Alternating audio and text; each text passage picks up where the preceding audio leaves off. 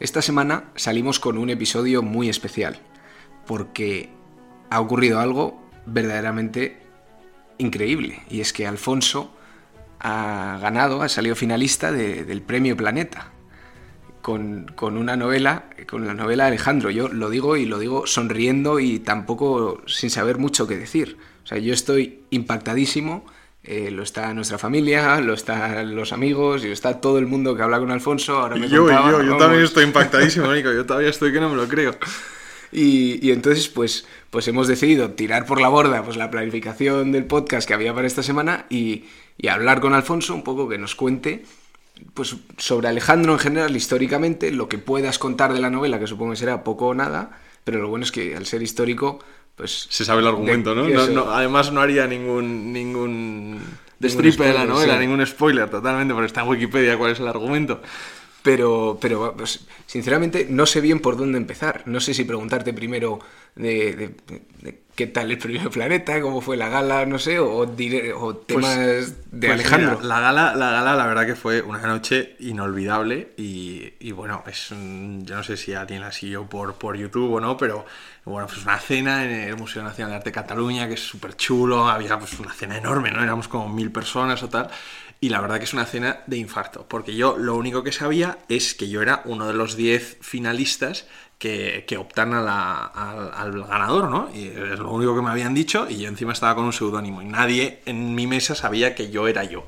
Y entonces eh, hay unas pantallas enormes y unas votaciones que van a lo largo de la noche. Y entonces a lo largo de la noche va saliendo la secretaria jurado y va diciendo: el jurado ha determinado que tal novela tiene tantos puntos, tal novela tiene tantos puntos. Luego a la siguiente votación pasa esta novela y esta novela. Y entonces en las pantallas se ven como, como de equipos de fútbol, ¿sabes? Van como subiendo así los nombres y bajando. Y yo veía subir el mío y estaba, vamos, al borde del infarto. Pero no todos los de ahí han presentado novelas, supongo. No todos. Y entonces la gente de ahí no le prestaba mucha atención, ¿o sí? Cómo iban las votaciones. Tú tenías que estar atacado. A ver, las votaciones es como parte de la gracia de, de, la, de la, cena y además eh, es una cosa graciosa esto. Hay unas quinielas, ¿no? Te dan como una tarjeta para que hagas tu quiniela de quién mm. crees que va a ganar. Y en mi mesa nadie ha apostó por mí. ¿Y tú tenías la tuya por ahí arriba? Yo tenía la mía por ahí arriba, pero en mi mesa nadie apostaba por mí. Decían, ah, este título seguro que no sale y tal. ¿Y sabían que tú eras uno de ellos? No, no sabían nada, no sabían nada. Y entonces ha sido pues, pues una sorpresa y ya cuando dijeron mi nombre al final pues, pues te puedes imaginar, es que no claro, los de la mesa dicen, anda, si es este aquí. Sí, era yo,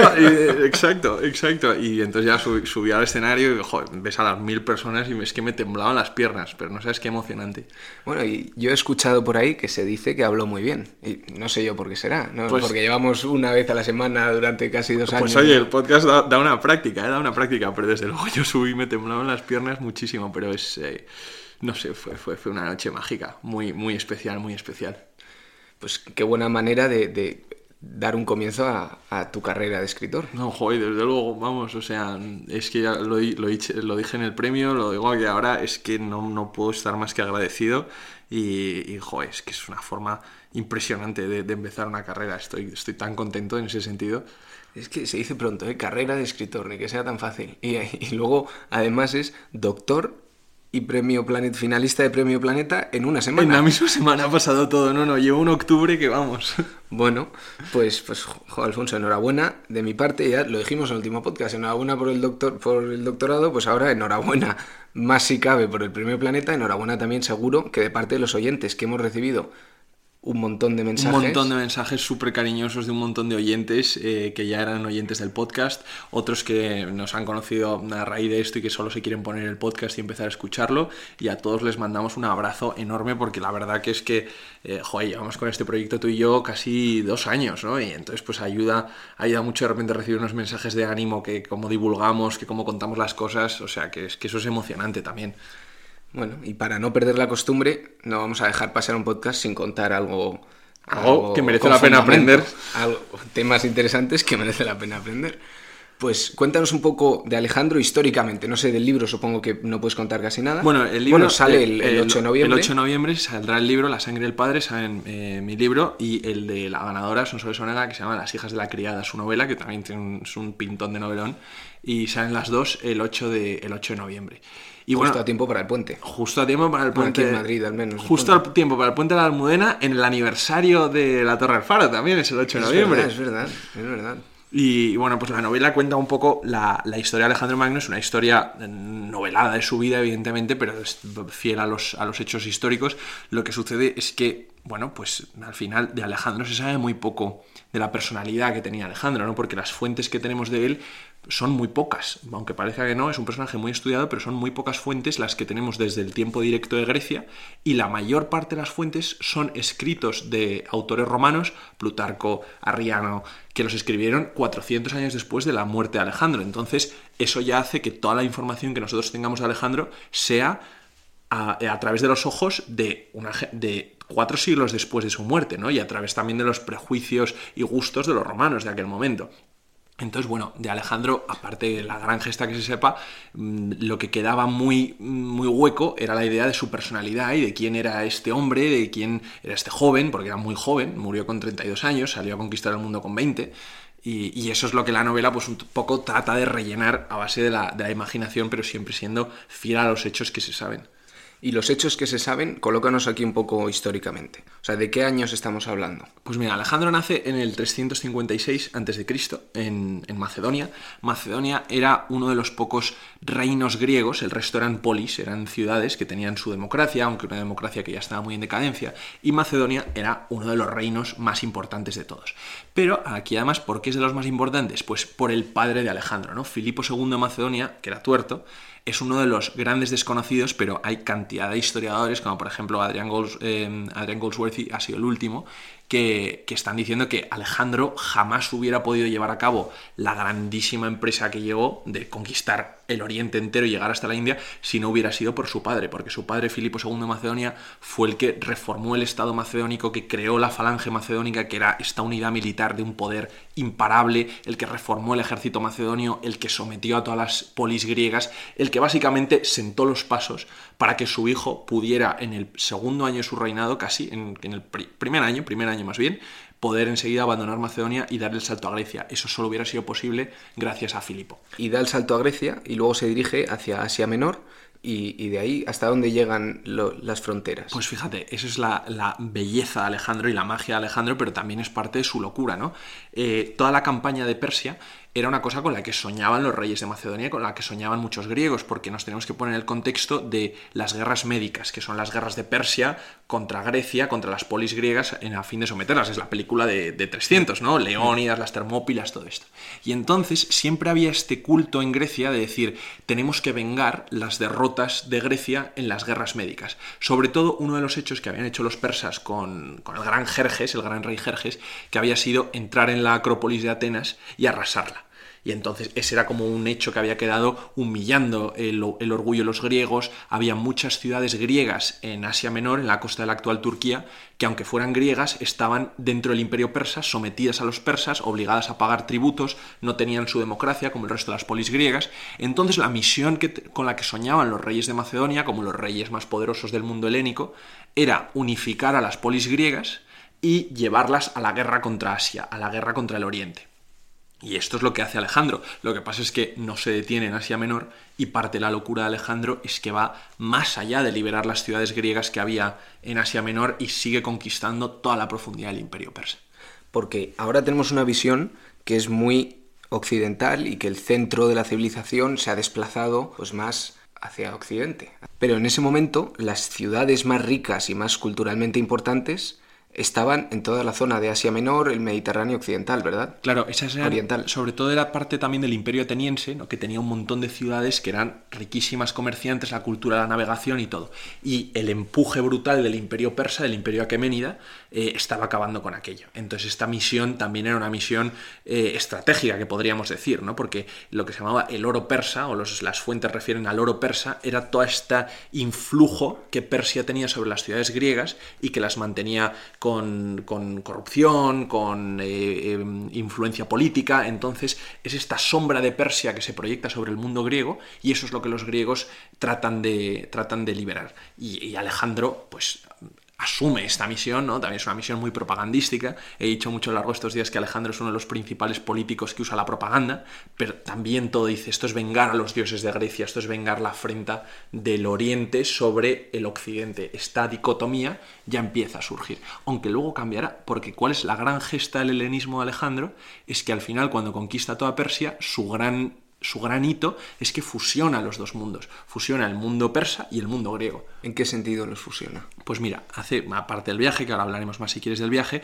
los griegos se pensaban que Alejandro lo que iba a hacer era conquistar las ciudades y volverse, una vez se hubiera restablecido la democracia. Pero según va conquistando territorio persa, conquistan las tierras que ya no son griegas y entonces la forma cuando pasa más allá de cuando Turquía pasa más allá de Turquía hacia Siria Egipto Persia y luego ya Afganistán y todo que es que se dice muy, de nuevo se dice muy pronto, pero toda esta zona ahora son multitud de países con conflictos internos importantísimos y bajo Alejandro estuvieron unificados y bien gestionado estaba todo. Bueno, esa es una de las cosas de Alejandro. Se dice que conquista un imperio, pero nunca gobierna un imperio, aparte porque se muere muy joven, con 32 años, pero sienta las bases para que ese imperio eh, luego, se, luego se gobierne, aunque no se gobierna unido porque se dividen los reinos y tal, pero lo que hace es que cuando llega a Persia y llega a Afganistán y llega a Egipto, claro, esos, esos sitios no son griegos, entonces tiene que confiar en las poblaciones locales, en las élites locales que ya había durante el imperio persa para gobernarlos. Entonces, ¿qué es lo que hace? Empieza a fusionar mandos griegos con mandos eh, persas, empieza a meter persas en su ejército, empieza a darles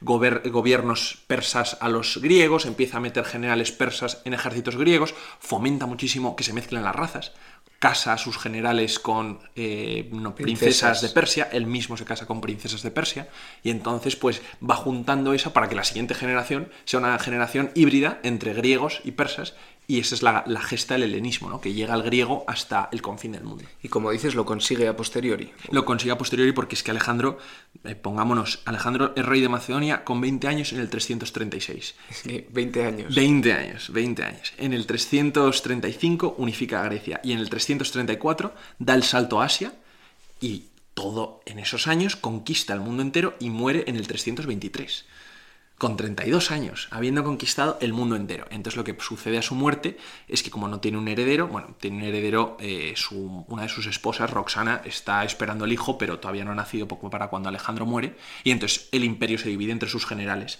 Pero estos generales lo que gobernarán serán estados mitad griegos, mitad persas. Y el camino que sigue hasta conseguir conquistar todo esto, bueno, estará plagado de batallas, pero hay algunas que son más importantes que otras. Hay cuatro batallas fundamentales, que son la batalla del Gránico, cuando cruza a Asia Menor, la batalla de Isos, que la batalla de Isos es, la cuento en la novela como uno de los episodios más bonitos de todos porque es la primera vez que Alejandro se ve cara a cara con su némesis, que es el rey de Persia, Darío III, se encuentran cara a cara, Darío huye de él y cuando, cuando Darío huye deja atrás a su familia, a la familia imperial persa, y Alejandro, lejos de esclavizarlos o de, o de torturarlos o cualquier cosa, adopta a la familia persa como propia. Entonces ya vemos esta asimilación que empieza a hacer Alejandro de todo lo persa. Y esto es, esto es histórico, ¿eh? esto es lo que los eh, historiadores llaman la orientalización de Alejandro, que es que él se va volviendo cada vez menos griego y más persa. Y esto es lo que hará que se, lleve, se acabe llevando muy mal con, con incluso sus amigos, con los amigos con los que partió de Macedonia. lo pueden ver como una traición Exacto. a sus orígenes. Además, los griegos eran muy celosos de que aunque tuvieran un rey, lo consideraban casi un, un primus inter pares, ¿no? un primero entre los iguales. Y había mucho discurso de que la monarquía en Persia era una monarquía tiránica y despótica. Y entonces que Alejandro empiece a asumir todas esas costumbres, dicen, te has convertido en el tirano que vinimos a derrotar. O sea, solo me están entrando más ganas de leer la novela con cada palabra que vas diciendo. Y lo bueno de todo esto es que, en teoría, como dices, no es destripar la novela. No, no es destripar la novela, esto es la historia. Cualquiera que meta en Wikipedia Alejandro Magno tendrá el argumento de la novela. La novela es original en que conocemos al Alejandro humano, al personaje, ¿no? Al Alejandro que se enamora de, bueno, que está enamorado de su amigo Efestión, ¿no? De esta relación que tienen homosexual, eh, que va, trasciende mucho más allá de la homosexualidad, ¿no? Porque se ha hablado mucho de que Efestión, los historiadores lo ponen como el amante de Alejandro, y no era solamente el amante, ¿no? Y yo en la novela lo que hago un poco es explorar esta gran historia de amor, que es amor eh, físico, pero también es un amor fraternal, es un amor de una amistad fiera hasta el final de la vida. Y te has dejado ahí por contar dos batallas más de estas importantes. Ah, sí, has esas- mencionado dos primeras. Luego está la batalla de Gaugamela. que- Esta es la que a mí me sonaba Esta por es la más importante, que es la que en la película, si habéis visto la película de Alejandro Magno de Oliver Stone, es como la gran batalla que representan y es la batalla en Gaugamela es en el corazón de Persia y esa derrota sin paliativos del ejército persa es lo que le da a Alejandro la vía libre para entrar en Babilonia y para entrar en la Persia eh, ulterior, ¿no? Y luego la última gran batalla, que todo está plagado de escaramuzas, ¿eh? porque en el camino se encuentran con resistencia local, con asedios y tal, entonces, pero las grandes batallas de campo abierto son estas.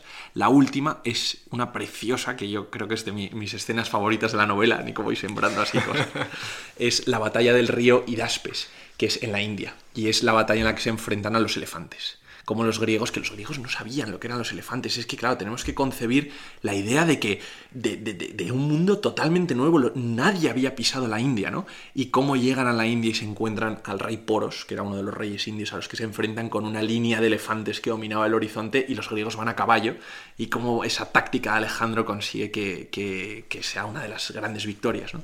Y tras esta última batalla, o de las últimas supongo en la India, ¿se queda ya satisfecho con sus conquistas? ¿O cómo muere? Porque esto también, por lo que yo creo, hay bastante discrepancia sobre ello. Hay mucha discrepancia sobre cómo muere, no se sabe si muere de enfermedad, si muere asesinado, es parte del misterio que también está en la novela, os lo dejaré también. Pero en la gracia de Alejandro y de cuando se, se dio por satisfecho con sus conquistas, ha estado, fíjate, me alegra que me hagas la pregunta, en el corazón de por qué empecé a escribir la novela. Alejandro siempre quería seguir hacia adelante, siempre quería conquistar más territorio y al final es en la India cuando los soldados se, rebelan contra él y se dan la vuelta y le dicen aquí nos plantamos, mm, queremos volver a casa, no queremos seguir combatiendo. Porque planteate que toda la campaña se había, se había justificado, se había legitimado con que Persia amenazaba a Grecia, ¿no? Y que por eso había que derrotar Persia. Primero por eso había que liberar las ciudades y luego por eso había que liberar Persia. Pero luego ya cuando conquistan Persia, derrocan al rey Darío y siguen y siguen, los griegos dicen, pero ¿qué hacemos aquí? Ya no tiene sentido estar en la India, a medio mundo, o mundo entero, pensaban ellos, de- del mundo que habían conocido.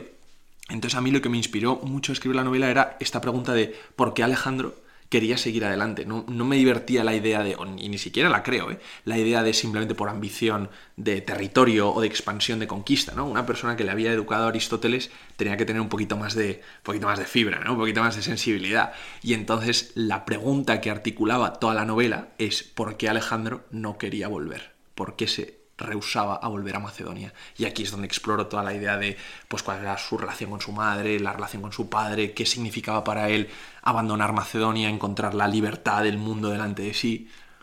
Bueno, tampoco puedes contar mucho más, porque o sea, ya sí aquí que te ya, aquí estás ya se va a ser spoiler, aquí ya se va a spoiler, sí, sí, sí, esto sí.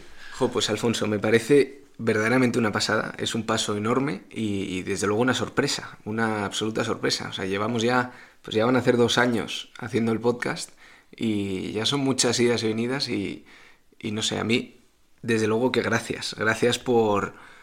Pues yo aprendo mucho de cómo hablas, que eso ahora se, está, se dice y me lo dice un montón de gente, jo, que bien habla Alfonso, tal. Pues aprendo un montón y aprendo un montón de los temas que cuentas, seguro que los, los oyentes también. No, Nico, Me lo, que, lo- lo aprendo yo con los temas que traes tú y de verdad que es que lo que hemos podido practicar tú y yo, eh, hablar eh, así más de fluido como nos salían nuestros primeros podcasts al principio, que eran podcasts que ni siquiera vieron la luz porque eran como de una hora y media en los que nos atragantábamos, no sabíamos cómo contar los temas y también hemos ido mejorando con eso y yo he aprendido el que más. Y entonces, pues oye, pues es una maravilla este proyecto que compartimos y al que le quedan muchos años de vida, vamos a le decirlo. muchos años, le quedan muchos años. O sea que estoy muy contento de poder compartir esta, esta gran alegría que, joder, es de las mayores alegrías que me podían venir. Eh, yo que siempre he querido ser escritor y que, bueno, que yo, yo- yo era escritor porque escribía, se puede decir, ¿no? Y que siempre he querido escribir y sé que voy a escribir hasta el final de mis días, pero, joder, hacerlo con, con reconocimiento y encima con, con Planeta detrás, pues, pues es, una, es una gozada, ¿no? Empezando con tan buen pie el, el 8 de noviembre. El 8 de noviembre que salen a la venta las dos novelas, la mía, La sangre del padre, y la de Sonsoles, Las hijas de la criada. Y, nada, pues os animamos a, com- a comprar las dos porque son, son muy buenas novelas, muy buenas novelas. Me voy a poner aquí un poco la medalla, pero joder, yo creo que, yo creo que va a gustar, ¿vale? Es una novela, es una novela muy chula.